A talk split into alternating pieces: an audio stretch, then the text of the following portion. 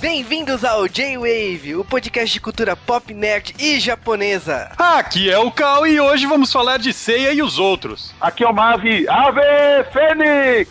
Aqui é o Akira, cólera do dragão! É outro nível, né, cara? Aqui é o Juba e Kamehameha. Desculpa, podcast errado. E dê sua força Pegasus! E sejam bem-vindos a mais um J-Wave. Dessa vez vamos falar de Cavaleiros do Zodíaco. Finalmente cumprindo a nossa promessa de sei lá quantas mil curtidas. Duas mil? Duas mil, cara, eu odeio profundamente todos vocês. E... Porque Cavaleiros do Zodíaco é uma obra maravilhosa e tal, mas Cara, duas mil curtidas eu não esperava que fosse tão rápido. Foi rápido e fiquei com medo. E para gravar isso, trouxemos alguém importante de verdade, diferente da gente trouxemos aqui o Akira. Olá, pessoal, tudo bom? Tá, eu sou o Akira, é, sou dublador. É, atualmente estou dublando o Leonardo das Tartarugas Ninja, da nova versão que passa na Nickelodeon de segunda a sexta. E também estou dublando o Ryuho, dos Cavaleiros do Zodíaco Ômega, o famoso filho do Shiryu. Estou muito feliz de poder ter a oportunidade de poder participar aqui do J-Wave. Enfim, é, vamos lá. e também temos aqui o Mavi, que veio aqui para pagar promessa. Ah, é, né? Vai, faz parte. Vamos lá. Cara, a última vez que a gente pagou promessa foi com o podcast de Churato. Então você sabe o nosso amor e carinho especial pela obra. E lógico que com a Akira. Só que não. e lógico que com a Akira aqui a gente vai pegar mais leve, mas a gente tem um grande amor por Cavaleiros. Ah, Cavaleiros é clássico, né? é, tem, tem que ter é, um respeito diferenciado, é uma coisa que. a gente vai tentar profundamente. Bom, vamos direto para o podcast.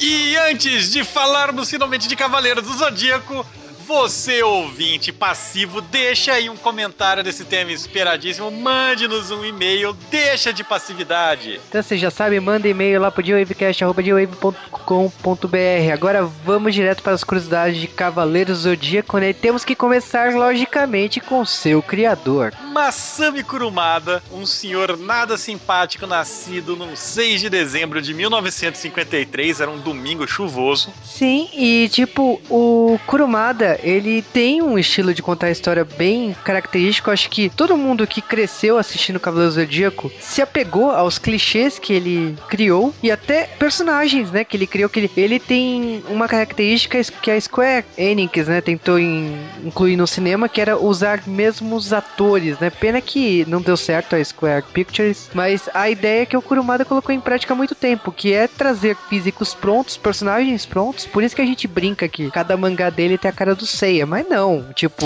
o Seiya. é, na verdade, é que todo mundo tem a cara do Seiya, mas tem cabelo diferente. É, exatamente. Mas isso existia antes do, do Sensei. Não foi, não foi com Cavaleiros. É, pra, pra vale lembrar, o Samu Tezuka, que é, é uma das pessoas que na época que o Kurumada era só um Kurumadinha, ele já era um autor de sucesso. Então ele fazia isso, ele usava atores. É o próprio Clamp, que todo mundo fala tão bem, os atores. Por que, que a gente vai pegar no pé do Kurumada? Porque é legal. Mas mas o Kurumada ele começou sua carreira de mangá quando ele tinha ainda 21 aninhos e ele começou com um mangá muito estranho comparado com o que virou a carreira dele. Tô falando aqui de Sukeban Arashi, que olhe só, não tem o Seiya. É um mangá com os problemas de garotas e gangues de garotas. Cara, o que foi isso, Kurumada? É, cara, pelo menos ele desenhou mulher, mas a gente tá...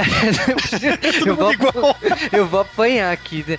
Mas olha, falando sério aqui, o primeiro mangá dele é bem curto, né? Teve duração de um ano, Sukeban Arashi. Depois ele fez uma história curta, o Mikereku Rock. Mas eu acho que o auge aí do Kurumada é Ring Nikakeiro, que é uma história que chegou a virar anime depois, né? Já nos anos 2000, mas que conta a história do boxeador Ryuji Takane, né? Que vai com força e coragem. É engraçado que, tipo assim, por ele ter a cara do Seiya e. Por ele ter, é, igual, né? É, ele ser boxeador e tal.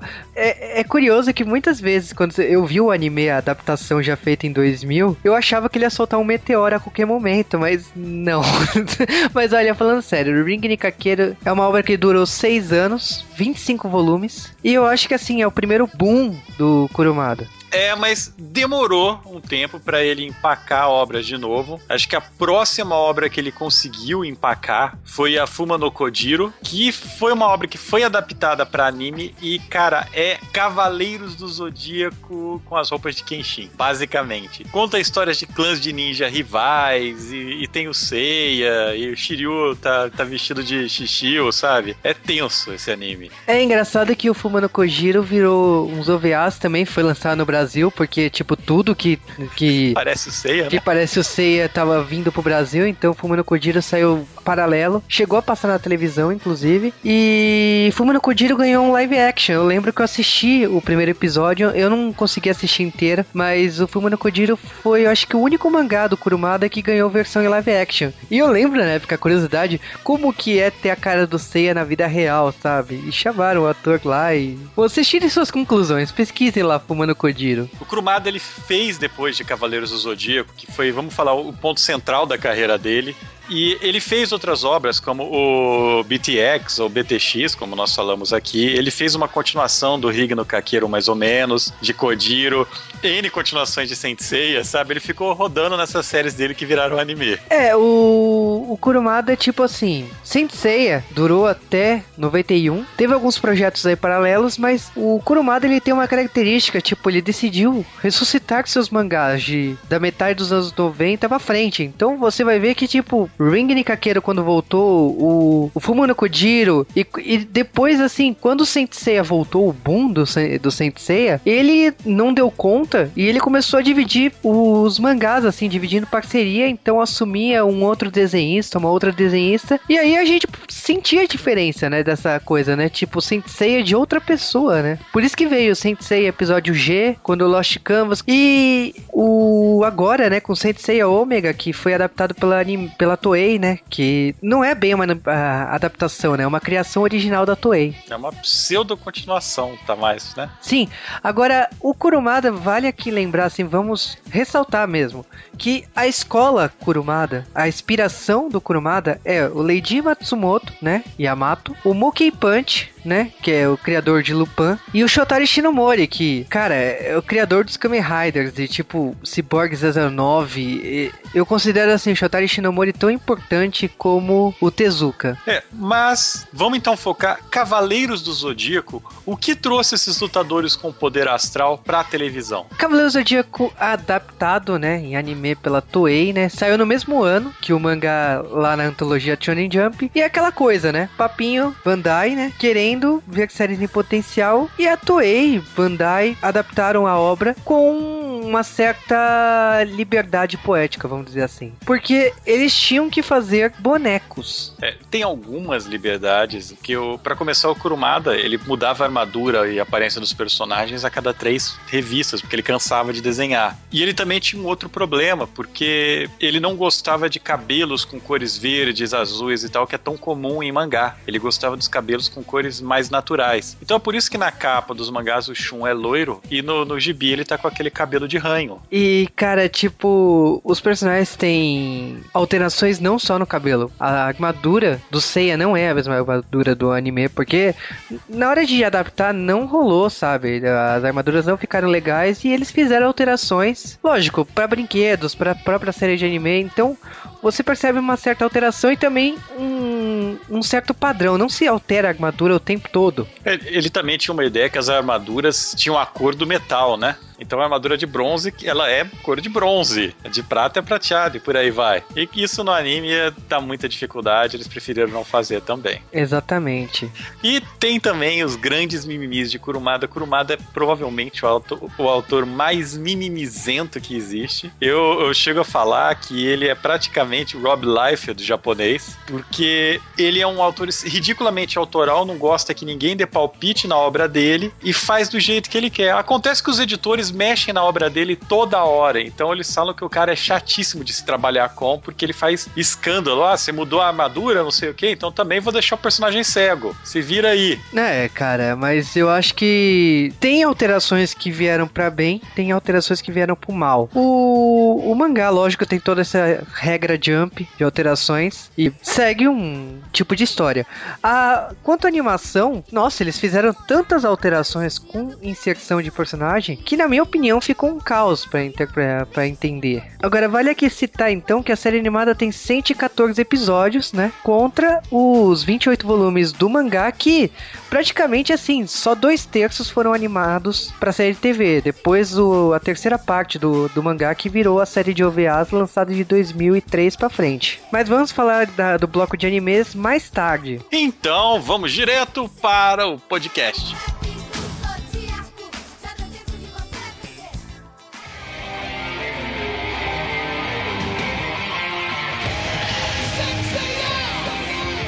Os Cavaleiros do Zodíaco. Faça elevar o cosmo no seu coração. Todo mal combater, despertar o poder. Sua constelação sempre irá te proteger. Supera a dor e dá forças pra lutar.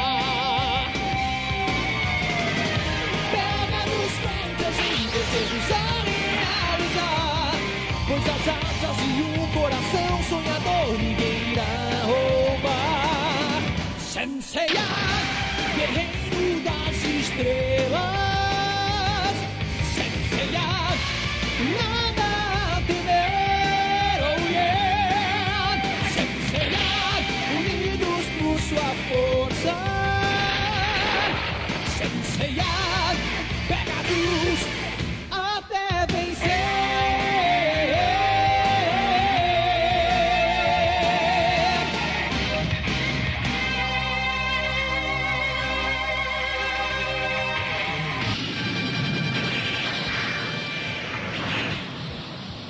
Dizem que os Cavaleiros de Atena sempre aparecem quando o mundo está ameaçado pelas forças do mal. E agora um novo cavaleiro se uniu a este grupo. Seiya se submeteu a seis duros anos de treinamento na Grécia e foi premiado com a armadura de bronze de Pégaso, a maior prova de que é um cavaleiro.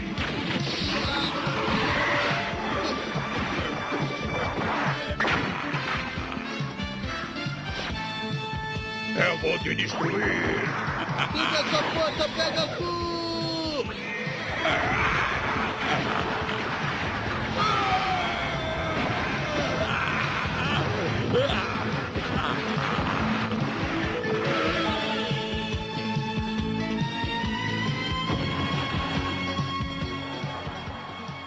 Hoje, em algum lugar do Oriente, Saori, neta de Mitsumasa Kido, estava comandando a Guerra Galáctica, o maior torneio da história que seu avô idealizara há anos.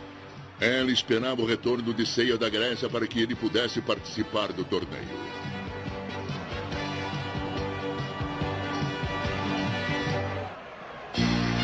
Quando Seiya veste a armadura de Pégaso. Versão brasileira Álamo. E aí, num dia muito sórdido de 1986, Masami Kurumada resolve colocar toda a sua criatividade em papel, lançando o primeiro capítulo de Cavaleiros do Zodíaco na Jump. Sim, a gente já falou de Tony Jump diversas vezes aqui no G-Wave e, logicamente, que um dos sucessos aqui do público do Brasil, né, é Cavaleiro Zodíaco, que ao lado de Dragon Ball são dois títulos mais conhecidos pelo público brasileiro, derivados da antologia Shonen Jump. É, a coisa mais importante de Cavaleiros do Zodíaco pra nós brasileiros é que desde Zillion nós não vimos um anime de verdade aqui, estou descontando Robotech. Que bom pra você, mas Que bom, que ótimo. Game é aquele lixo. Era o Akira mais novo, ele não tem nem ideia do que é Zillion, Qual, né? qual que é o nome da série? O que, que era? Era. é, era, era, Tô live, era live videogame, cara. viu? Era, era live action, era desenho. Que, era? Não, cara, era um jogo de Master System Master System. que tinha uma Nossa. pistola. O que que é Master System, né? Não, não, conheço. Eu não sou tão, tão novo assim. Eu peguei um pouco da época do Master Mas System. Zillion, Zillion foi um anime que veio pra cá quando a gente não tinha idade ainda. Nossa, então. É, não lembro.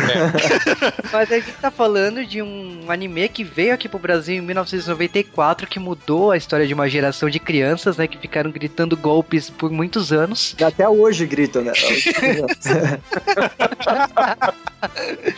Mas na realidade a gente tá enrolando aqui pra falar, mas Cavaleiro Zodíaco começa com a história de Seiya, né? Um garoto que tá lá na Grécia treinando com sua mestra Marin, que é uma garota um pouquinho mais velha que ele, e que ele está treinando é, entusiasmadamente, né? Vamos dizer assim, porque Treinando se- tá sendo muito amigo, né, cara? É, Tem condição Entusiasmado, você tá sendo qualquer coisa, né? Vamos Entusiasmado. dizer, não, vamos dizer aqui que é o seguinte, ele está treinando por quê? Porque ele é capaz de perder partes do corpo dele na luta que ele vai ter momentos depois. Então ele precisa treinar de forma intensa para conseguir uma armadura. É, a luta que ele vai ter é contra um tal de Cassius, que é um gigante grego careca e com dentes de crocodilo. Isso, não é o goleiro do Corinthians, vai.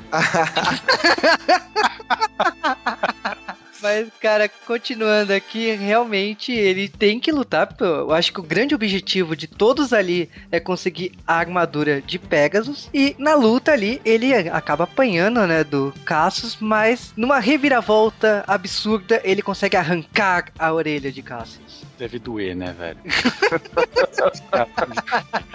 Cara, pra arrancar no peteleco, cara, haja pedalada, hein, velho. Gente, é, você imagina isso em 1994 passando na televisão pra crianças? Não, todo mundo, assim, se trincou na, na cadeira, né, cara? Viu sangue, corpos voando. Cara, que, aquilo, né? Um dos motivos que meus pais, quer, quer dizer, minha mãe não deixava eu assistir o, o- o anime na época, era ela considerava muito violento, e falou que tinha sangue, enfim. Sua mãe tava certa, viu? É, Mas olha, uma coisa que eu me pergunto se o Cassius tivesse ganhado essa luta, a armadura não ia encaixar nele, cara. Cara, o Cassius tem dois metros, o Seiya tem três maçãs de altura, não, não ia dar certo. então, é, quantos anos eles têm, na verdade, assim, eu nu- nunca soube da idade deles. Porque eles não, eles não envelhecem, né? Eles, Então, é 14 anos, cara. É que no começo. Seiya tem 14 e a Atena tem 16, né? É, cara, 14, cara. É pelo filho igual. Entendi. Não, é, é condição análoga de escravidão, cara. Essas crianças, não sei o que elas estão fazendo aí, cara. Não, porque sim, o Shiryu teve o. É pai do Ryuho, né? É filho do Ryuho. E o Shiryu deve ter o quê? Uns. Alguém sabe da idade Não, não, deles? não. No Cavaleiro Olha. Ômega ele tá lá com seus 30 anos, mas aqui A gente espera que o filho dele tenha sido concebido na maioridade, né? Então, não tem problema. Conselho É. tutelar, um abraço, viu? Mas ó, depois de conseguir a armadura de Pegasus, o Seiya, né, acaba voltando, né, pro Japão, porque o grande objetivo dele não era lutar e porra nenhuma, ele era entregar a armadura e conseguir a irmã dele de volta, né, a Seika. É, o fato de fi- virar uma máquina de destruição em massa não importa, né? É, tudo bem, né? Agora, ele chega no Japão, ele descobre que a Fundação Grade, né? Tipo, ela tava organizando um torneio, ela montou um coliseu igualzinho no- da Itália, né? E, e colocaria um torneio dos remanescentes. Foram enviadas 100 crianças pelo mundo e retornaram 10. Caraca, é uma versão punk de Flashman, né? 20, é, cinco crianças foram enviadas para os confins do universo e após 20 anos. Aqui foram 100 crianças, após 6 anos voltam 10. E nem 10, né? Voltam só 8. Porque estão faltando pensaram que dois. deve ter morrido uma penca, velho? É, morreram, morreram. É, é, menores. Vê, Nossa. gente, vocês estão vendo que eles estão querendo fazer rinha de criança aqui? É, cara, é o MMA. Cadê- a Unicef aqui pra defender os direitos, velho? Tá foda esse negócio. Mas a questão, cara, é que a Saori, né, anuncia o torneio intergaláctico que, olha, eu vou te falar, ela ganhou dinheiro pacas, né? Porque ela anuncia pros jornalistas que vai rolar um torneio com menores de idade, que vai rolar sangue, que vai ser lutas nunca vistas na história da televisão. Passando ao vivo na Globo tá valendo, né? Na manchete. Ah, Rede Manchete, que saudade. Ainda bem que acabou. Mas, gente, esse torneio, você imagina, você manda essas crianças pro confim da Terra pra ganhar essas armaduras, voltar e fazer uma briga de uma briga de menores, certo? Um MMA da morte. E o acordo é que a Fundação Grade vai ajudar o Seiya a achar a irmã dele se ele ganhar esse torneio, senão ele que se lasque. Então, tipo, tem, tem uma lei muito interessante da Jump que é o seguinte, quando o mangá ele tá vendendo mal, o que que os editores da Jump fazem pro dono do mangá fazer para levantar as vendas? Um torneio. Estamos aqui no sexto capítulo de Cavaleiro do Zodíaco, isso é um mês de publicação e já tem torneio. Você imagina imagina como tava vendendo.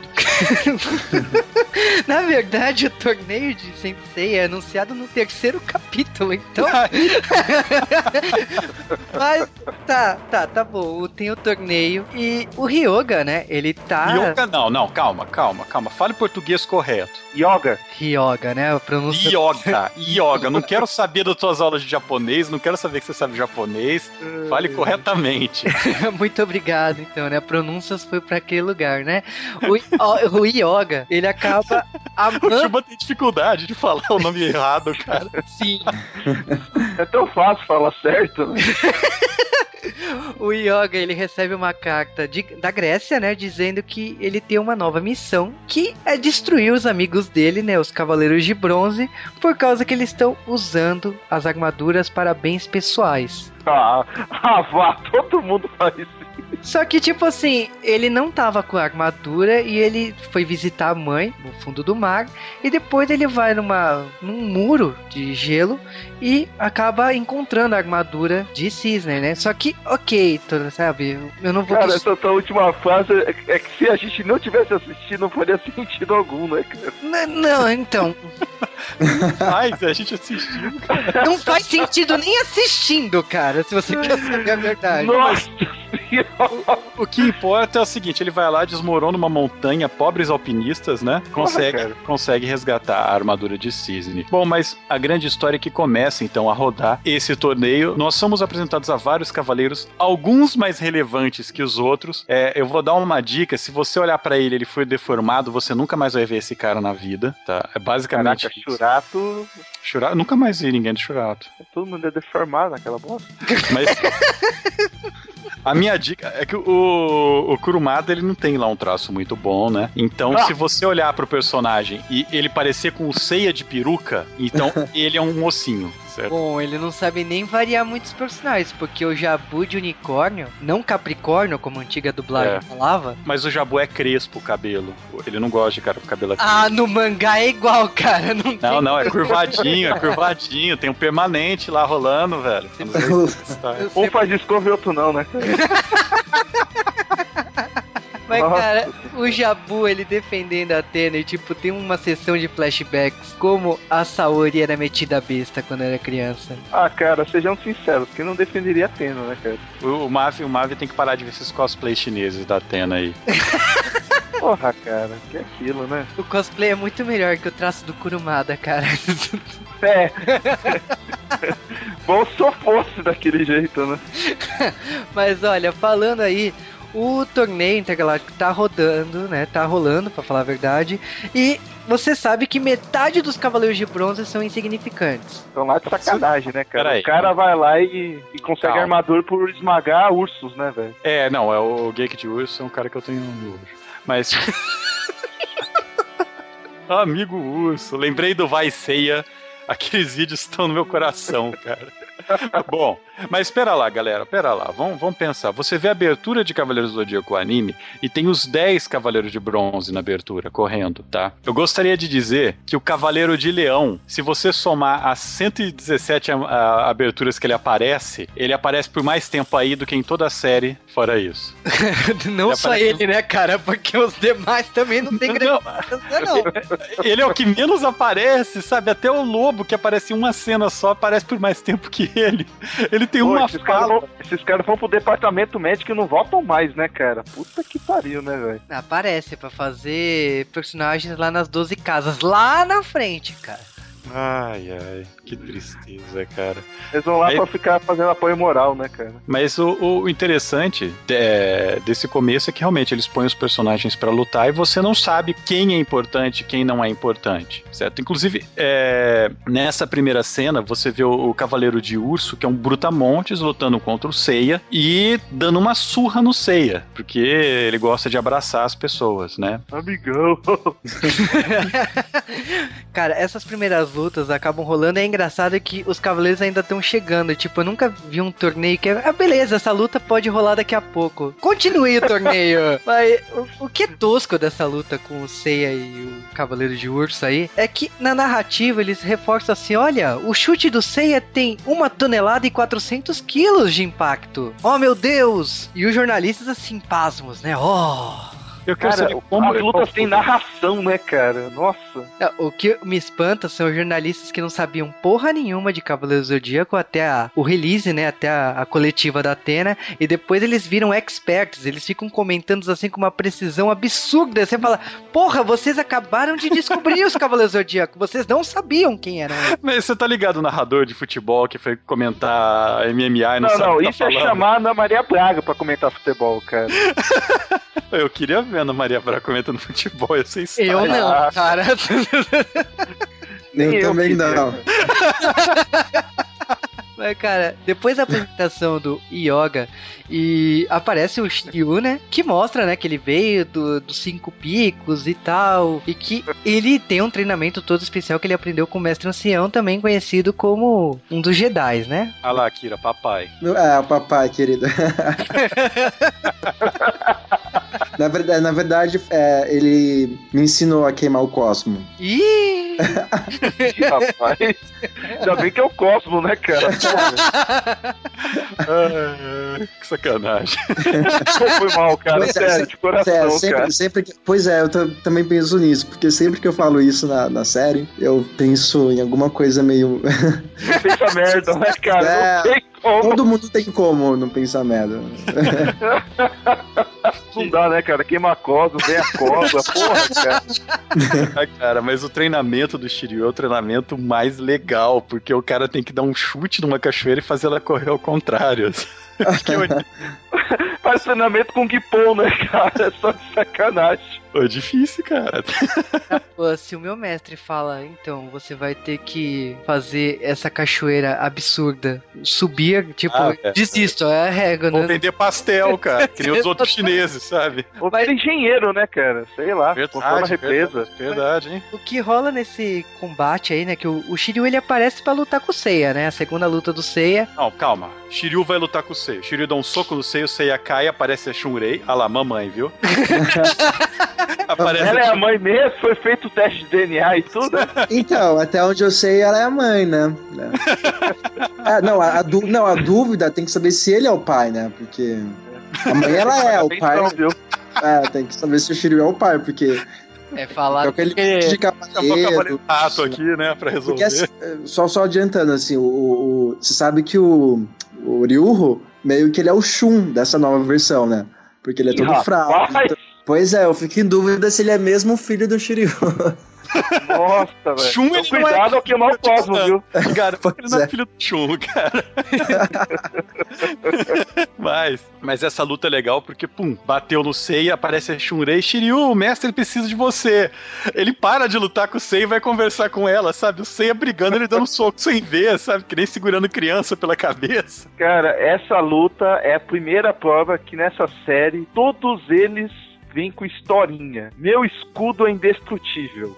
Tá. Meu escudo é indestrutível, meu soco é invencível. E isso só é falado aí, nunca mais ouvimos falar da armadura do Shiryu. É. É, cara, aí depois assim, o Shiryu cai morto. Aí, ah, não, ele não morreu. Aí, tipo, o Seiya tá todo desmaiado. E a Shurei foi reclamando assim, pelo amor de Deus, dê um soco nas costas dele pra ele voltar. Tipo, oi? Que absurdo é esse?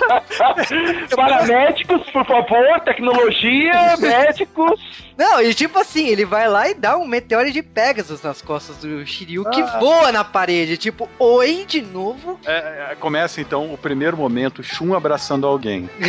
Ah, Shun. Ah, é verdade. Que é o Shun tá segurando o Shi- o Shiryu, venha, ba- bata nele que eu seguro. Eu falei, caramba! É assim. Ai, meu Deus. A outra luta que tem nesse meio tempo é a luta do Yoga, Juba, presta atenção, Yoga, tá? Contra o Cavaleiro de Hydra, que, cara, eu não sei, ele parece vilão dos comandos em ação, um, um cara com moicana, mas rabo de cavalo, ah, qualquer coisa. O cara não tem olho. Verdade. Mas isso é comum em Cavaleiro do Zodíaco. Nossa, velho. É, faz parte. Legião dos cegos, né? O Shiryu que o diga.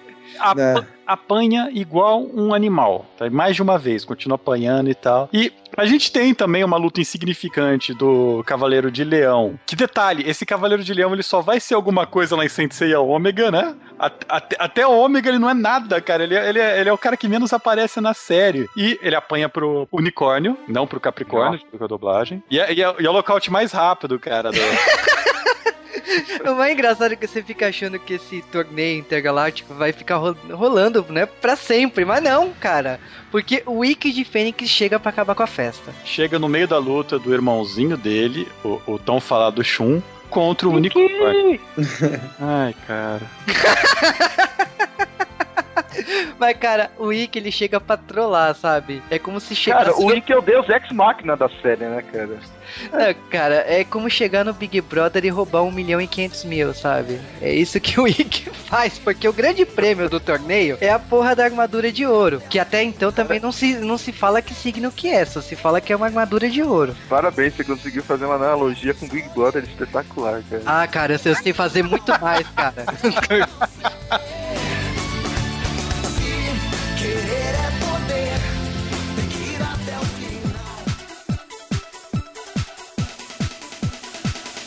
E bom, agora falando do anime de Saint Seiya, né? O anime estreou no dia 11 de outubro de 1986, acabou no dia 1 de abril de 1989. E Saint Seiya teve uma duração de 114 episódios. Aliás, uma série bem conturbada, porque sua última fase, Saga Hades, chegou a ter divulgação da sua trilha sonora que seria usada na época, então não se sabe o que aconteceu, mas era para ter continuado. Agora, falando um pouco do anime em si, rolou muitos testes, né? Vocês sabem do mestre, né, o Shingo Araki, que é o character design principal do anime Senseiya, e tiveram muitas adaptações. Tiveram adaptações para armadura do Seiya, tanto que uma das versões chegou a ser uma armadura toda vermelha do personagem. Mas a série sendo adaptada, ela podemos dizer assim, ela tem duas fases muito marcantes. Saint Seiya tem a primeira fase que é dirigida pelo Kozo Morishita e escrita pelo Takao Koyama, que vai do episódio 1 ao 73. A segunda fase é do Kazuhito Kikuchi, que é do 74 até o 114, que tem o roteiro do Yoshio Kisuga. Agora, falando um pouco do anime, a, o anime tem um uma certa liberdade para criar um pouco de filler, né? Até isso normal, já que não se deve alcançar a obra original, né? Quanto mais possível uh, o anime caminhar sem que ele atropele a série em mangá, é melhor. Vamos falar algumas das diferenças que há entre o mangá e o anime, tirando essa parte estética, porque é gigantesca. Vamos falar algumas coisas que tem no roteiro que muda. Para começar, o nível de censura. Para quem vê o mangá O Golpe Fantasma do Ikki, dá até nojo, né? No anime é só o caos. Aliás, o golpe mais apelão que tem na série. Também há Cavaleiros sem constelação que aparecem no anime, como por exemplo o Cavaleiro Dócrates, é, os Cavaleiros Fantasmas, o Cavaleiro de Cristal, eles estão no anime simplesmente para enrolar, porque o Kurumada não tinha avançado a história o suficiente para ter roteiro no anime. Isso acontece pra caramba. Também a ordem como os Cavaleiros de Prata aparecem é mudada e os Cavaleiros de Prata eles aparecem bem depois do que eles aparecem no mangá. Há tipo umas duas vezes mais é, história no anime antes dos Cavaleiros de Prata aparecerem do que há no mangá. Também no mangá o Mitsumasa Kido é o maior comedor do mundo mundo. Cara, é a única curiosidade que, sinceramente, foi a melhor alteração que o anime pôde fazer. E existem outras aparições dos Cavaleiros de Ouro que não estão no anime. No mangá, os Cavaleiros de Ouro aparecem quase desde o começo. Você vê eles falando, você vê eles fazendo alguma coisa. No anime, eles vão aparecer praticamente na saga dos Cavaleiros de Ouro. E uma grande mudança nessa primeira fase, que eu acho que não muda tanto, mas os fãs reclamam pra caramba, é o fato de que a Esmeralda, que é a, sei lá, friend zone do Ikki, cara. Que tem a cara do Shun.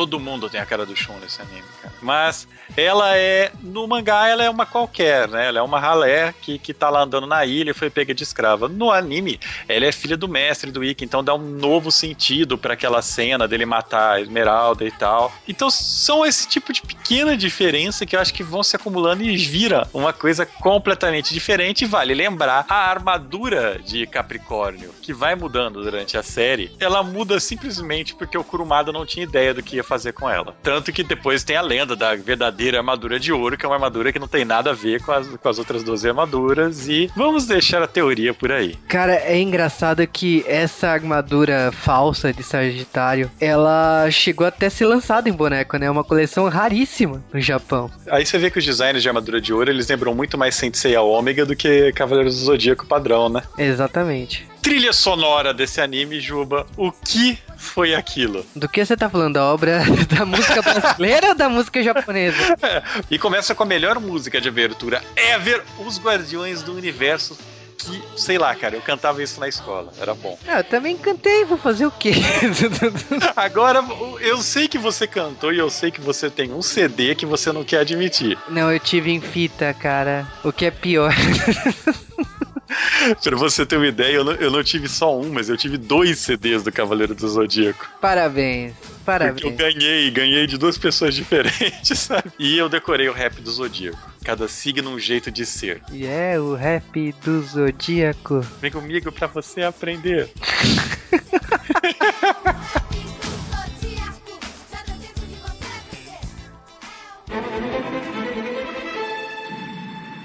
Ike de Fênix, que subitamente apareceu durante a Guerra Galáctica, feriu seu próprio irmão Andrômeda e depois também atacou o unicórnio e o lobo. E liderando os Cavaleiros Negros, ele roubou a armadura de ouro e fugiu. Sei e seus amigos serão capazes de recuperar a armadura de ouro?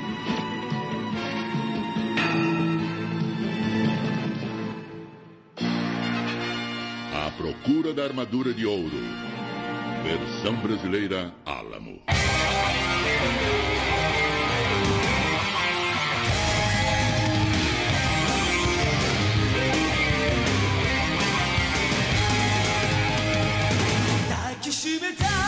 O Ikki, ele chega chegando literalmente. O unicórnio chega e fala: Olha só, eu que tô lutando com o Shun, não se intrometa. Ele dá um soco, derruba o cara. Aí chega o Cavaleiro de Lobo: Não, você tá comigo na luta do torneio. Ele vai lá e derruba o cara com um golpe. Se esperasse Cara, mais ele tá pegando prêmio de, de direito, né, cara? Ele É, é, cara, é, tá no direito dele. Ele, bate, ele podia bater em todo mundo e sair com o prêmio sem problema algum, sabe? Mas o que ele faz, cara? Ele bate em todo mundo. é, eles estão perseguindo ele de burrice. Ele ganhou o torneio, não foi? ganhou, cara. O Shiryu Mas- tava, já tinha ido para pro espaço. Ia da WO. O que acontece nesse momento é que a gente tem meio que uma pausa, os cavaleiros negros que estão aliados ao, ao Ikki ajudam a roubar a verdadeira armadura de ouro, não sei o que, e os nossos heróis eles estão espalhados, porque todos eles apanharam em algum momento. O Seiya ele tá no hospital se recuperando, o Shiryu, o que que ele faz? Ele fala, olha, eu vou pegar a minha armadura de Pegasus, porque eu quebrei as duas, né, e vou levá-las para algum lugar para arrumá-las. Ele simplesmente sai da série nesse momento. E a série continua com basicamente o Yoga, que desceu lá pra bater em todo mundo, se juntando com o Shun e depois com o Seiya pra resolverem o problema. Agora eu tenho uma pergunta: tem outros cinco cavaleiros de bronze lá. Os cinco ficaram fazendo. médico. Na verdade. Cara, eles não fizeram porra nenhuma, nada. Agora, o Shiryu, ele foi pra um lugar, né, que ele dizia que nas lendas regenerava as armaduras, né? Então ele enfrenta um cemitério de armaduras, né, de zumbis, né, vamos dizer assim, né? Como na série isso demora mais, né? Não, cara, você que leu o mangá rápido. Não, na série acontece tanto mais coisa. É uma jornada o Shiryu arrumar essa armadura. Mas lá ele chega, ele conhece o Mu, que é o ferreiro das armaduras. Ele fala: Olha, pra arrumar isso daí eu vou precisar de sua vida. Então aí chega o primeiro teste de paternidade mesmo, pra ver se a Kira tá com o papai falando aí. Será que Shiryu morreu nesse momento? É verdade, cara. Eu acho impressionante todo momento, assim, parece novela, né? Que o Mu ele olha assim pro Shiryu e fala: Essas armaduras estão mortas. Oh, e acaba o capítulo, tipo, Foda-se. né? Ô, Sério? Ah, era ó, mas aí logo depois tinha novela da Manchete, reprise de Pantanal, cara. Então, Nossa. Vem a cobra. Mas o Shiryu, então, ele vai ter que dar o sangue dele pra reviver as armaduras de bronze. Mal sabia ele que ele é um cavaleiro do Zodíaco. O que nós sabemos é que cavaleiros do Zodíaco, ele- eles são bolsas de pele repletas de sangue dentro. Não existe mais nada, eles não possuem órgãos, não, não possuem nada. Cada cavaleiro do Zodíaco tem uns 40 litros de sangue. em média. Mu ele chega assim e fala: Então, pra regenerar essas armaduras, já que elas estão mortas, você terá que entregar sua alma e 50% 50% do seu sangue. Uau. Quanto é 50% de sangue de um Cavaleiro do Zodíaco, velho? É muita coisa. ele, queria, ele tava enchendo uma piscina, velho, certeza. Caraca, o Mu ele é um traficante de órgãos, sei lá. É um vampiro, é um vampiro disfarçado. Faz sentido, hein? Um vampirão, Ó. cara. Vampirão.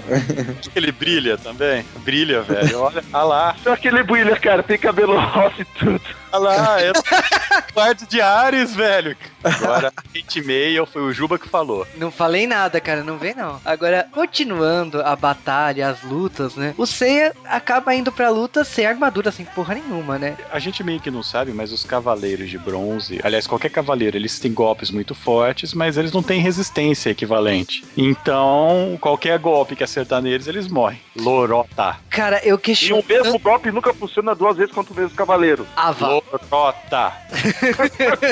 Fico mais forte sem armadura, cara. Inacreditável. Não, cara, é que nem o Cavaleiro de Ouro falar assim: ah, mas agora você tá no mesmo nível, já que você está usando uma armadura de ouro. Não. Jamais.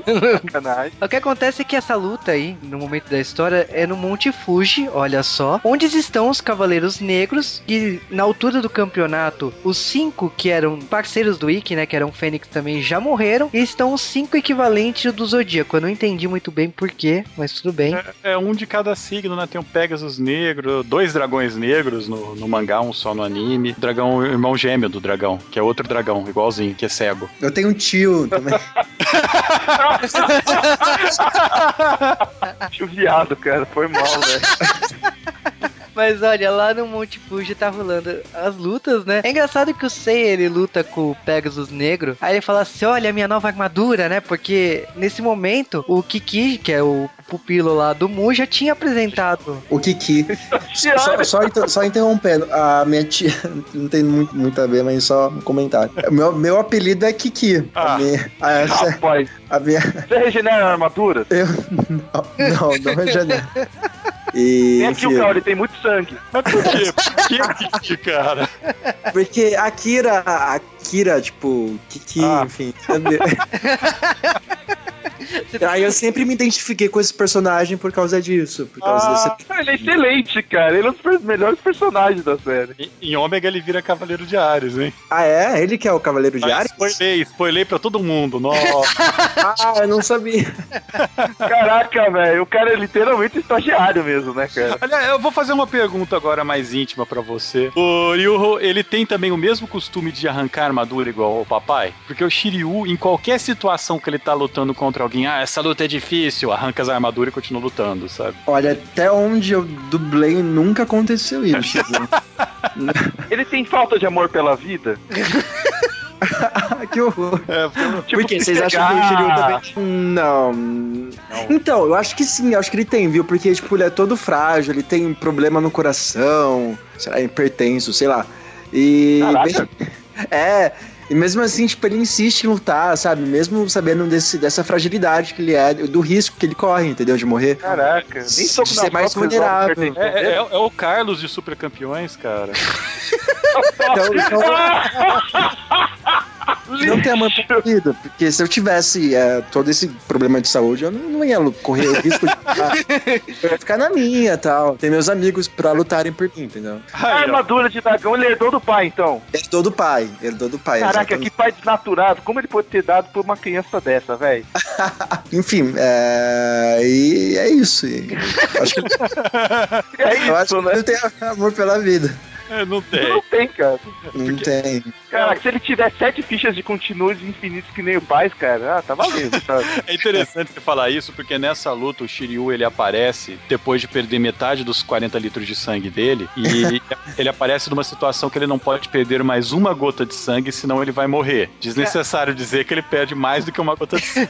Cara, você tem noção a forma ridícula que ele aparece? Porque fazem todo aquele suspense que o Shiryu morreu ou não morreu. Aí o Kiki ele tá lá quieto, só na espreita, né? Fala assim: ah, tá rolando as lutas lá dentro da caverna no Monte Fuji, que se dane eles. De repente aparece o caixão do Shiryu. O Mu teleportou o caixão do Shiryu. Tá aqui, ó, eu trouxe, tá? Só pra. A, a teoria do Akira vindo em prática, tá ligado? Ele virou um vampiro, cara. Ele vampirizou o Shiryu. Por isso Pois é, né? Caraca. Acho que é por, é, Por isso que ele é imortal, cara, tá tudo explicado. é por isso que tá todo fudido, tá cego, tá surdo, sei lá, tá sem os sentidos.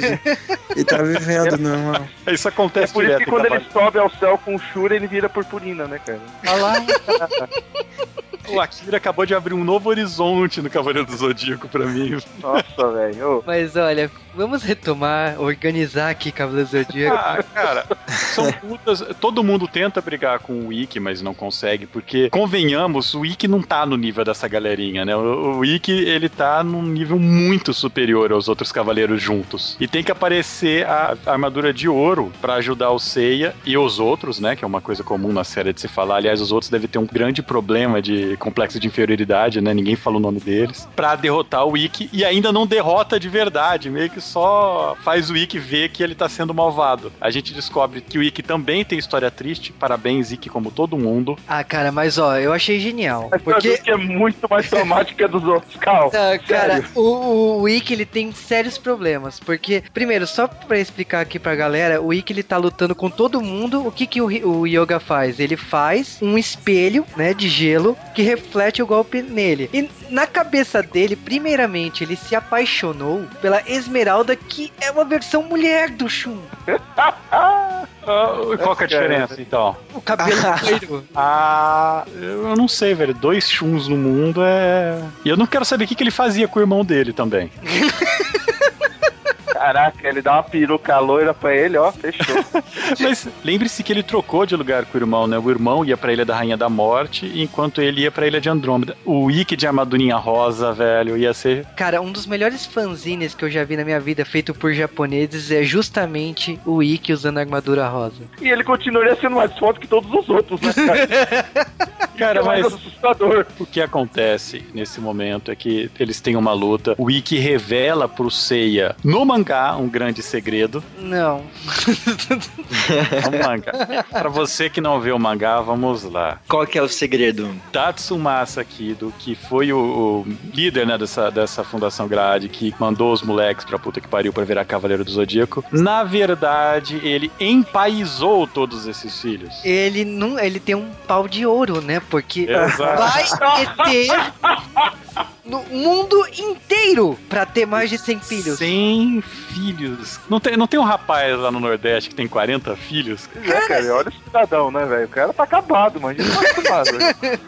O cara não anda, né, cara? Começa conversa. Não, mas não É. basta fazer filhos, ele tem que brincar de Battle Royale, porque ele fez 100 filhos e mandou eles se matarem aí. isso, Voltem os melhores. E os melhores se matem de novo no torneio intergaláctico. Pois Tipo, é, né, cara? Con- Conselho tutelar no Japão, totalmente ineficiente, né, cara? Isso é, é desamor ao fruto da pica, né, velho?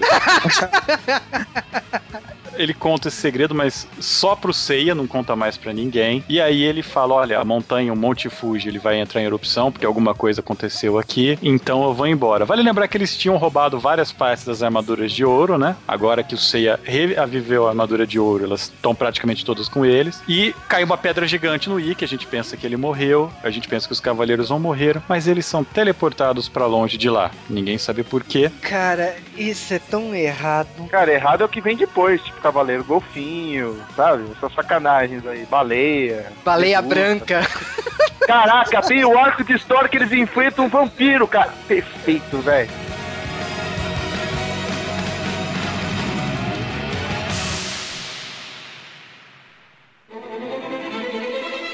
Os Guerreiros da Esperança, os Cavaleiros de Atena, que aparecem quando o mal tenta dominar o mundo, renasceram. Ares, o novo mestre do santuário, mandou os Cavaleiros de Prata e Marim roubarem a máscara da armadura de ouro e depois liquidarem Ceia e os Cavaleiros de Bronze. Pegasus luta contra Misty de Lagarto e sai vitorioso, mas Marin, que tentou salvar Ceia, é aprisionada por Mauses de Baleia e Asterion de Cães de Caça. Ao descobrir que Marin é sua irmã, Ceia tenta salvá-la, juntando suas últimas forças, mas Asterion não permite.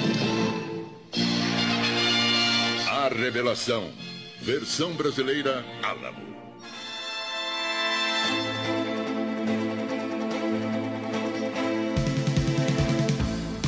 E para começar bem, vamos começar com Misty. Nossa, Melhor Cavaleiros, né? Só que não. A gente- Cavaleiro de Pavão, né?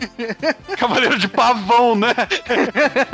Nossa, Cara, se vocês achavam que o Shun era qualquer coisa, o Misty é muito mais qualquer coisa que o Shun e ele, o armário tá pra lá, velho. Pois é, a gente achava que ele poderia ser o máximo que pudesse chegar, cara. Depois veio o peixe. Se aguardem, viu? Cavaleiro de Lagarto, né? Basicamente o que aconteceu? O mestre do santuário, sabendo que os cavaleiros traíram o movimento, ele manda lá os cavaleiros de prata pra matar os cavaleiros de bronze. Na teoria seria uma luta muito fácil. Na prática, o Mist quebra a cara do Seiya em um turno, a Marin, que foi enviada junto, termina o serviço, mata o Seiya, e os outros cavaleiros, incluindo aqui o Cavaleiro de Baleia Branca, eles matam os outros cavaleiros do Zodíaco e os enterram. Tudo isso em quatro páginas, porque acontece isso. Você... Ah, então, ele morreu na. Tipo, dá duas páginas depois já tá os túmulos com o nome dos cavaleiros e, tipo, completamos o serviço. Só que não. Na verdade, o Mist, ele fica, ele acha muito estranho, continua lá esperando, né? Na verdade, eu acho que ele é um necrófilo do caramba, velho. Tava esperando todo mundo ir embora pra ir brincar, que ele foi tomar banho peladão lá.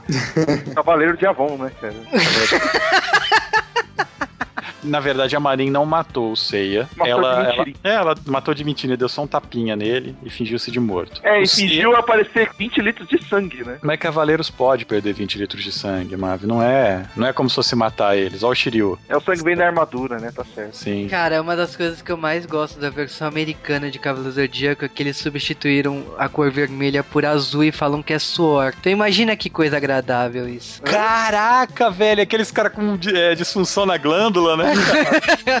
Homem cachoeira, né? Morreu suando. Morreu afogado suando. Vou desidratá-lo até a né, cara? morte. A gente descobre que tem meio que um plot que o tal Mu, que nesse momento ele é chamado só de o, o ferreiro, né? O próprio Mist fala: Olha, seu safado, se você se intrometer, eu vou te matar. Mal sabia ele, né? Ele, ele falando isso daí, na verdade, houve meio que um plot do Mu com a Marin pra salvar os cavaleiros. Os cavaleiros que foram mortos, na verdade, eram os corpos dos cavaleiros negros. Obviamente, os cavaleiros de prata não sabiam ver a diferença. Na boa, me desculpa a liberdade poética, mas nessa parte da história eles falam que quatro estrelas saíram do túnel de Monte Fuji. Tipo, o Mu, a importância do Ikki é tão grande que ele deixou o Ikki se ferrando ali dentro da caverna e ele teletransportou oito cavaleiros. Mais a Marin. Só falei, foi ótimo. Tipo, oi, sabe? Oito cavaleiros. Não, mas isso não é nada. É, o Seiya ele consegue derrotar. Aliás, vamos, vamos, vamos falar rapidamente. Ele não consegue derrotar, né? Essa é a Gente, palavra. Cavaleiros de Prata. É, é um problema que eu tenho com Cavaleiros do Zodíaco. É, de repente vai lá, aparece um Cavaleiro de Bronze. Aí os Cavaleiros de Prata. A diferença entre um Cavaleiro de Prata e um Cavaleiro de Bronze é entre um deus e um inseto. Lorota, você sabe, né? Sim, mas ele vai lá e mata o deus. Tá?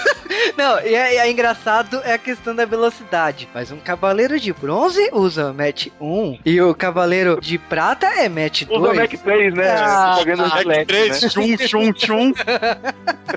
Sai com o barbear liso, né? Não tem nenhum cavaleiro barbado, cara. Você fala, Caraca, o Mitch é o cara da propaganda da Gillette, cara. Que top.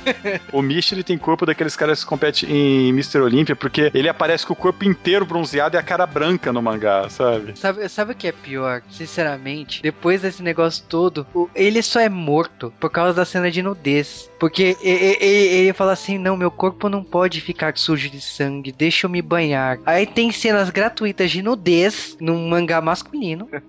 E não é feminina a nudez. Exatamente. E aí o Sei aparece com a armadura no meio assim, tipo, já é escrotando o Mish, né? E ó, você peladão aí no mar, vai morrer, filho da mãe. Ah, é, o Sei assusta a hora que o Mish vira pra ele, né? Ah, revela a Barbie, né, cara? Cara, mas, o, tipo, teoricamente não teria como o Seiya vencer, mas ele espanca o Misty. Ele descobre que se o Misty molhado não sabe brincar. Além, é, você viu que só dá uma cuspida ele ganha, né, cara? A luta continua e o Ikki aparece e mata todos os outros cavaleiros de, de, de prata, assim, em um minuto. E, aliás, o Ikki aparece e mata todos os outros Cavaleiros de Prata é uma frase recorrente em Cavaleiros do Zodíaco. Que o é um cavaleiro de prata, né, cara? Ele é cavaleiro de bronze porra nenhuma. Não, acontece, nessa cena acontece isso, aí os Cavaleiros do Zodíaco vão descansar, aí tem umas três vezes que o Ikki aparece e salva todo mundo, mas o que importa é o seguinte, depois dessa luta, eles acham que estão de boa, ganharam e vão pro hospital. Aí o Seiya tá lá no hospital se recuperando de mais uma sova, detalhe que só o Seiya precisa se recuperar de surra, né? Aí o Aí- principal, né? Aliás, o Seiya indo no hospital é direto. Tem uma hora, inclusive, que depois disso daí, eles estão putos e vão encher o saco da, da Saori, né? Vamos voltar pro torneio galáctico, devolver essa armadura e chamar aquela biscate de biscate, tá? Aí eles chegam lá, tá tudo destruído, o lugar, e tá ela esperando. Ah, estive esperando por vocês, vou revelar que na verdade eu sou Atena. Que eu-.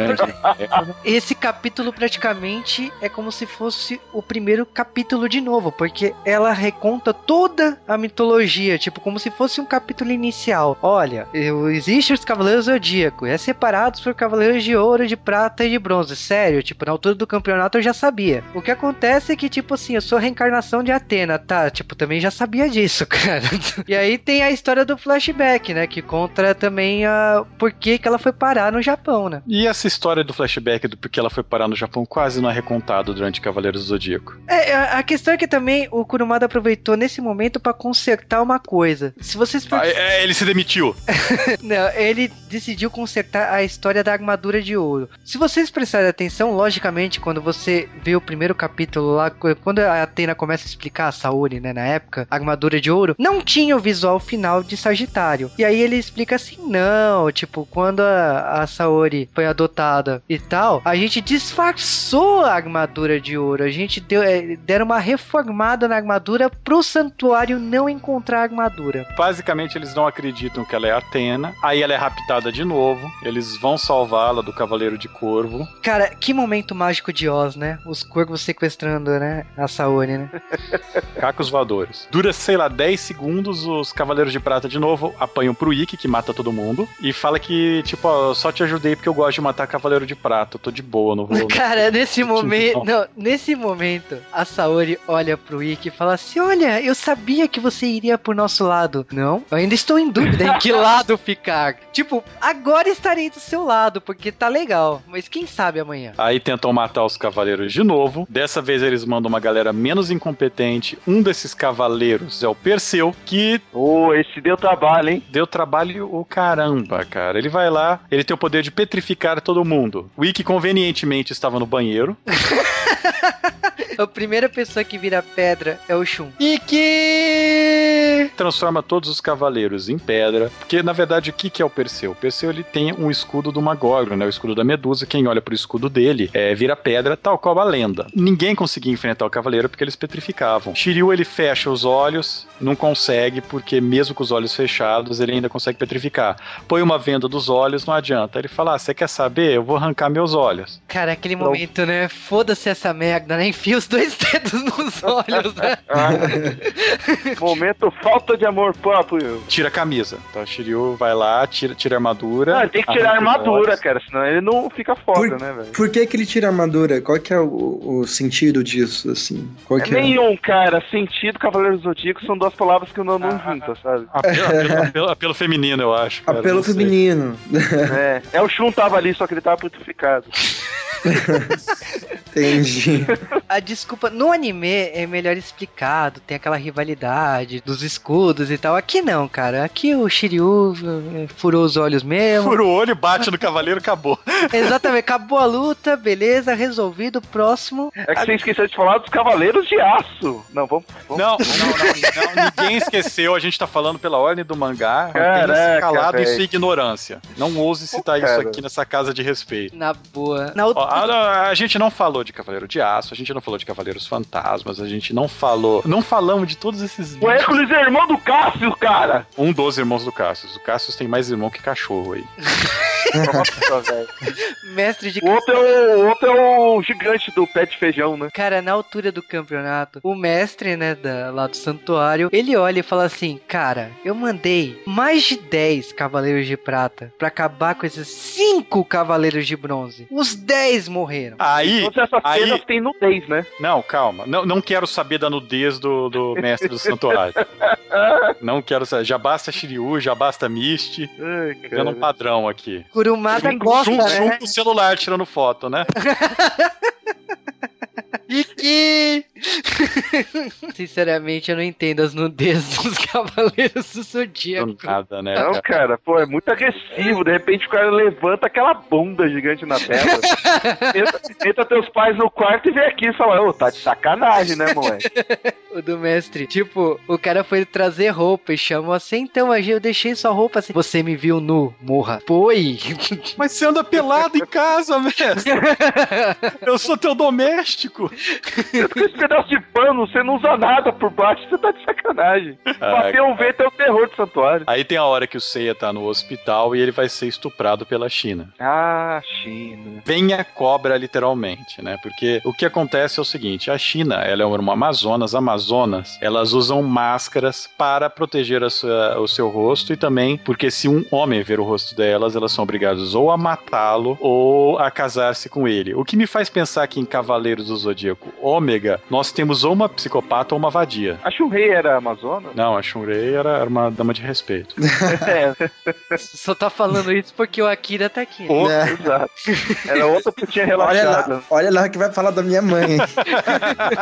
Ai, ai. A luta, a luta é muito, sei lá, cara, é muito novela, porque ela aparece tentando matar o, o Seiya, de repente ela fala, ah, só tem essas escolhas, ou eu te mato, ou eu te amo, mas você nunca amaria alguém como eu, não sei. Ela já se entrega, sabe? Eu, É, ela cara. faz um cu doce nessa cena, por causa que, tipo, ela assim fica: olha, só existe duas maneiras. Uma seria te matar e outra você nunca daria certo, sabe? Tipo, ela faz um momento poético comercial de L'Oreal, sabe? Ela mexe a cabeça assim. não, não.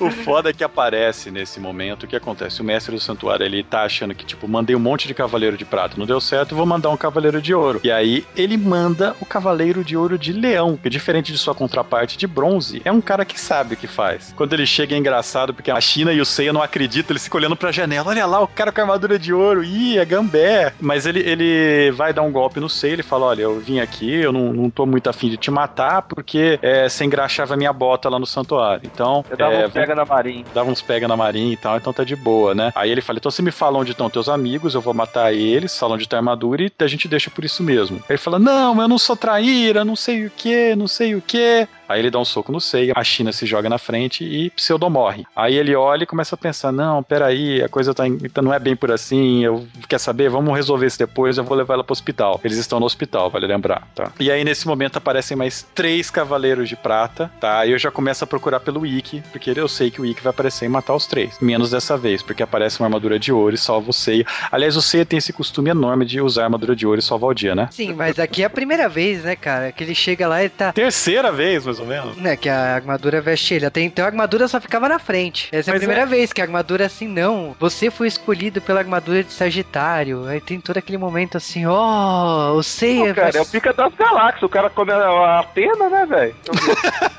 Não se sabe, não se sabe, não se tem certeza. Ele come aquela menininha da, do orfanato, né? Nossa, é. eu Esqueci o nome daquela biscate. Mas os fãs com certeza vão mandar o nome dela nos comentários. É tipo, quando acontece essa cena assim, e é engraçado que logo quando o Seiya veste armadura, o Aiolia fala assim: Agora você tá no, mesmo poder que o meu, né? Você está usando uma armadura de ouro. Não, cara, você está errado. Porque, tipo, não é só vestir uma armadura que te torna mais poderoso. É o sétimo sentido. Depois, A maior lorota da série. Não, é, são, ah, são duas maiores lorotas. Um, o sétimo sentido superior é tudo, não sei o que. E a outra coisa é, quando dois cavaleiros de ouro brigam, como eles são exatamente iguais em nível de poder, a luta vai Ah, a durar batalha dos mil, mil dias, dias né? e vai terminar sem o vencedor, com os dois perdendo. Lorota!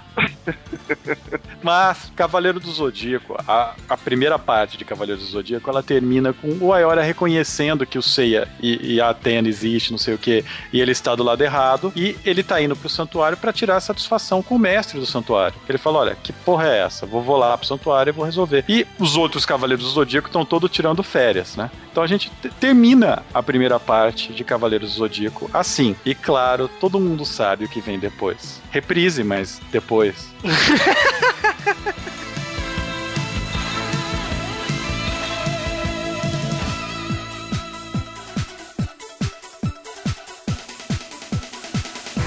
E agora vamos falar da versão brasileira de Cavaleiros do Zodíaco, né? Lançada, né, no, na metade dos anos 90, na Rede Manchete, em que uma empresa de brinquedos chamada Santoy, que tinha sua ligação com a Bandai, principalmente com a Bandai da Espanha, trouxe o anime para ser exibido no Brasil para vender brinquedo. Ela tava com os brinquedos debaixo do braço, precisava de uma emissora, fez um acordo com a Manchete similar ao que Tokusatsu foi feito uns anos antes e a Rede Manchete arregalou os olhos, né? Falou assim: olha, beleza, pode passar, os comerciais são seus. Mas quando explodiu de audiência, fez a Rede Manchete querer comprar tudo que tinha olho arregalado. Acho que todo mundo quis comprar tudo que tinha olho arregalado, né? Sim, e parte desse mérito, aliás, parte não, muito desse mérito, é por causa do processo de localização da obra aqui no Brasil, realizado pelo estúdio Gota Mágica. O estúdio Gota Mágica, até onde se sabe, ele nasceu de uma parte do estúdio Marshmallow. Foi um estúdio assim que teve mudança de local e tal, mas o a primeira etapa do, do anime assim foi uma coisa assim muito familiar. Então, por isso é que tem tantas pessoas da mesma família dublando o personagem Sensei aqui. Talvez eu acho que tenha até tornado a obra melhor por causa desse contato. A gente tá falando de Gilberto Baroli, né, que é o diretor do anime, e de Hermes Baroli, que é a voz do Seiya, seguido pela Letícia Quinto também. Vale lembrar que a Letícia Quinto, apesar de não ter o nome, ela é irmã do Hermes Baroli e, por consequência, filha de Gilberto Baroli. Ou seja, a trindade, né? O grande vilão de Cavaleiro do Zodíaco, o mocinho e a mocinha. Exatamente. Agora, as vozes do Cavaleiro do Zodíaco, você, a maioria conhece aqui é Sodré, que é o Shiryu, o Francisco Bretas, que é o Ryoga. Yoga. Eu sei a pronúncia. Ah, você tá pronunciando errado. Mas, ó, Ulisses Bezerra, que é o Shun. E, lógico, por ser um estúdio pequeno, o A Gota Mágica teve muito repeteco de voz, então era normal você ver, tipo, o Marcelo Campos, que era o Jabu de Unicórnio, mas também era o Mu. Era normal isso. Nesse começo, era interessante que às vezes se o dublador não podia dublar, eles pegavam outra pessoa e mandavam fazer o personagem, né? Naquele dia. Ah, sim, isso aconteceu também diversas vezes. O Seiya já foi dublado pelo irmão dele. O Shiryu, ele não começou com a voz atual do Shiryu, ele começou com outro dublador, que é o Sérgio Rufino, que é a voz do Doug, um desenho homônimo, mas ele voltou em Cavaleiro do Zodíaco para fazer a voz do Isaac de Kraken, lá no final. Você vê, ele mudou de voz e depois voltou como vilão, que vida triste. Mas vamos falar que a dublagem de Cavaleiro do Zodíaco, eles eram praticamente Dream Team de dublagem daquela época. São as vozes que ficaram marcadas na cabeça de todo mundo. Quando você pensa em dublagem brasileira de animes, nessa época você vai lembrar da Gota Mágica, você não tem como fugir. Até porque a manchete ela ficou bastante tempo só na Gota Mágica antes de sair, né? Né, até a, a Gota Mágica, por causa do sucesso de Cavaleiro do Zodíaco, e também foi o primeiro estúdio que abriu pra jornalistas e tal, tanto que foi o auge da revista Herói, com várias matérias contando a história, o processo de dublagem e tal, mostrando quem dublava os personagens e tal. Isso tudo fez que gerasse um público muito grande atrás dos dubladores. E, lógico, o sucesso do Cavaleiro Zodíaco trouxe outros trabalhos, trouxe também mais jornalistas querendo ver eh, o processo de dublagem. E eu acho que assim, o grande mérito de Cavaleiro Zodíaco, na minha opinião, foi ter tirado os dubladores do anonimato. Porque antes de Cavaleiro Zodíaco, ninguém sabia nome de nenhum dublador. A Gota Mágica, infelizmente, a vida dela tá bem atrelada a os animes da rede Manchete. E quando a Manchete parou de trazer anime e foi fechar, foi também basicamente quando a Gota Mágica fechou. É, ela fez Sailor Moon, Super Campeões, Samurai Warriors, Dragon Ball, a primeira dublagem, Guerreiras Mágicas. E, lógico, tem outras dublagens aí, como Bananas de Pijama, o Clube do Chaves, que, que não passou na, no SBT, né? Que já foi redublado também. Mas é triste que a Gota Mágica teve seu auge e também acabou. Ficou na história história, né? Tanto que a Alamo tentou por muito tempo, até a Alamo fechar, herdar esse essa carisma que a Gota Mágica tinha. O que é estranho, porque o Juba também, ele, ele é otaku velho e vai lembrar disso, mas você lembra o ódio que o, os, o pessoal mais chita tinha da, da Gota Mágica nessa época, cara? Ah, pelo repeteco de, de dubladores. Porque não colocava som de fundo, por algum, tipo, usar música sem traduzir. Cara, era um monte de mimimi sem sentido. O pessoal que era muito xiita na época, os otakus hardcore, eles brigavam demais. Eles falavam, não, eu prefiro que ninguém assista e todo mundo veja em japonês sem legenda. Ah, e teve também a questão de alteração da obra. Quando lançou o primeiro CD de Cavalo Zodíaco, a trilha sonora de um CD lá com o rap do Zodíaco e tudo mais, o também teve uma intervenção no anime e nos seus filmes. Então, para quem lembra da época,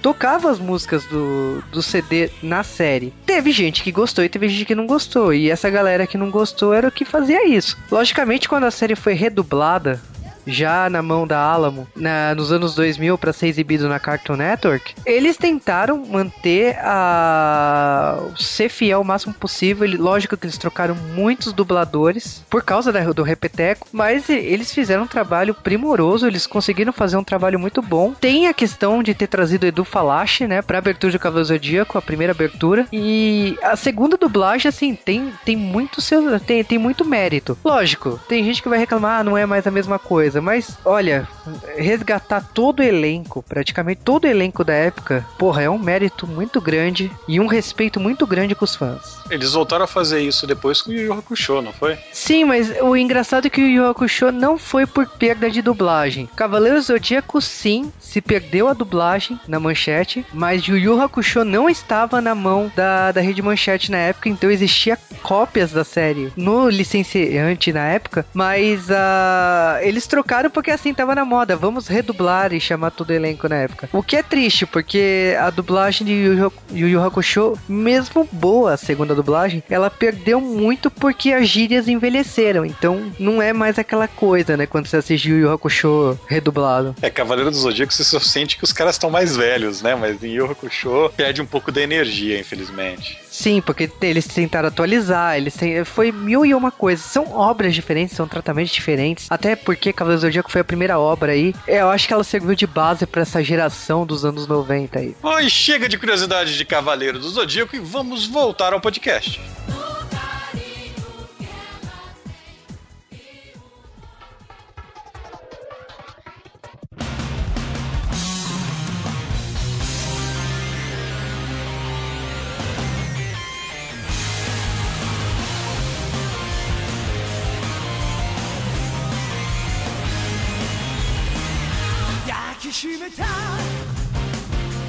Nesse primeiro podcast de Cavaleiros do Zodíaco, e será com certeza bem mais do que um, nós revisamos o começo da série e o mangá e o anime são bastante diferentes, até porque o anime dura umas três vezes mais que o mangá, só nesse começo. Então tem muito mais enrolação no anime, o mangá é muito simples e o mangá é, pros tempos de hoje, ele tá muito velho. Eu não sei se eu recomendaria para todo mundo ler essa primeira fase do mangá, mas a parte mais icônica de Cavaleiros do Zodíaco ainda está por vir. Os primeiros episódios dos Cavaleiros do Zodíaco que passaram aqui no Brasil, eu não cheguei a acompanhar, né? Eu não lembro muito bem, eu vi só algumas coisas, então. Mas assim, pelo que eu vi, eu lembro que fazia muito sucesso. Mas o que eu tô podendo mais acompanhar mesmo agora é o Ômega com as dublagens e. Pô, a série é bacana, superou minhas expectativas, é bem legal, assim, a história. O meu personagem é muito legal também. É, toda a história dele de querer salvar o pai, de querer que o pai é, volte a ter todos os, os sentidos, né? E, enfim, é bem bacana a série. É, recomendo para quem ainda não viu. E por favor, esperem para sair a versão dublada para vocês acompanharem. E é isso aí, assistam o Ômega, tá bem legal a série. Sem falar que ganhou uma, uma segunda temporada, né? Então é sinal que a coisa é boa, que vem mais coisa pela frente. Cara, diferente do mangá, que é muito tosco, o anime eu achava interessante, apesar de todas as incoerências e bizarrices, mas marcou muito a minha infância e eu recomendo para todos. Cara, falando aí de Cavaleiro Zodíaco, eu cresci assistindo esse desenho na, na rede Todo mundo, né? Quem não? Sim, e eu acho que muitos clichês de Cavaleiro Zodíaco acabaram se tornando comuns, assim, qualquer obra que eu encontrasse. Eu remetia a 12 casas, eu remetia, é, tipo, regeneração a, de sangue, essas coisas, assim. Tudo de Cavaleiro Zodíaco eu acabo remetendo do- em obras que eu assisto, ou leio, alguma coisa assim. Lógico, tem muitos fãs que falam assim, olha, Cavaleiro Zodíaco serviu pra criar Cavaleiro Zodíaco Lost Canvas, o episódio G, o Ômega, né, que são obras... Con- Convenhamos que tudo que veio depois de Cavaleiro do Zodíaco, que não é do Kurumada, é melhor que Cavaleiro do Zodíaco, né? Exatamente, por isso que eu não citei Nestimation, né? Que é do Kurumada. eu quero deixar uma coisa bem clara aqui. Cavaleiro Zodíaco, acho que moldou o caráter de toda uma geração, assim, que cresceu com a Rede Manchete. Foi a primeira vez que viu um desenho tão violento. Eu lembro da época que saiu os bonecos do Cavaleiro Zodíaco, todo mundo gastava horrores pra poder ter a coleção de Cavaleiro Zodíaco. Cara, e como eles são toscos perto dos novos. Eu quero gastar dinheiro com os novos. Eu falo que assim, eu gosto e não gosto, sabe? Eu gosto da história, mas eu envelheci, então não- eu Ah. não sou mais o público-alvo do Cavaleiro Zodíaco. Calma, eu vou resumir isso muito. O, o Kurumada, em Cavaleiros do Zodíaco, ele fez tal qual o George Lucas em Star Wars. Ele criou um cenário muito bom, mas não sabe escrever história nenhuma com ele. Exato. É verdade. Talvez por isso que os outros autores que trabalharam com a franquia trabalharam muito melhor que ele. E é isso aí, vamos agradecer ao Akira por ter vindo aqui gravar conosco. Esperamos que ele venha mais vezes aqui ao J-Wave. Temos que falar de mutantes jovens adolescentes verdes. É verdade, é excelente. Tartarugas, né? Tartarugas. Fiquem de olho porque o J-Wave vai voltar a falar de Cavaleiros do Zodíaco. Estamos com um especial preparado muito foda para as 12 casas. Que é a melhor coisa de Cavaleiro.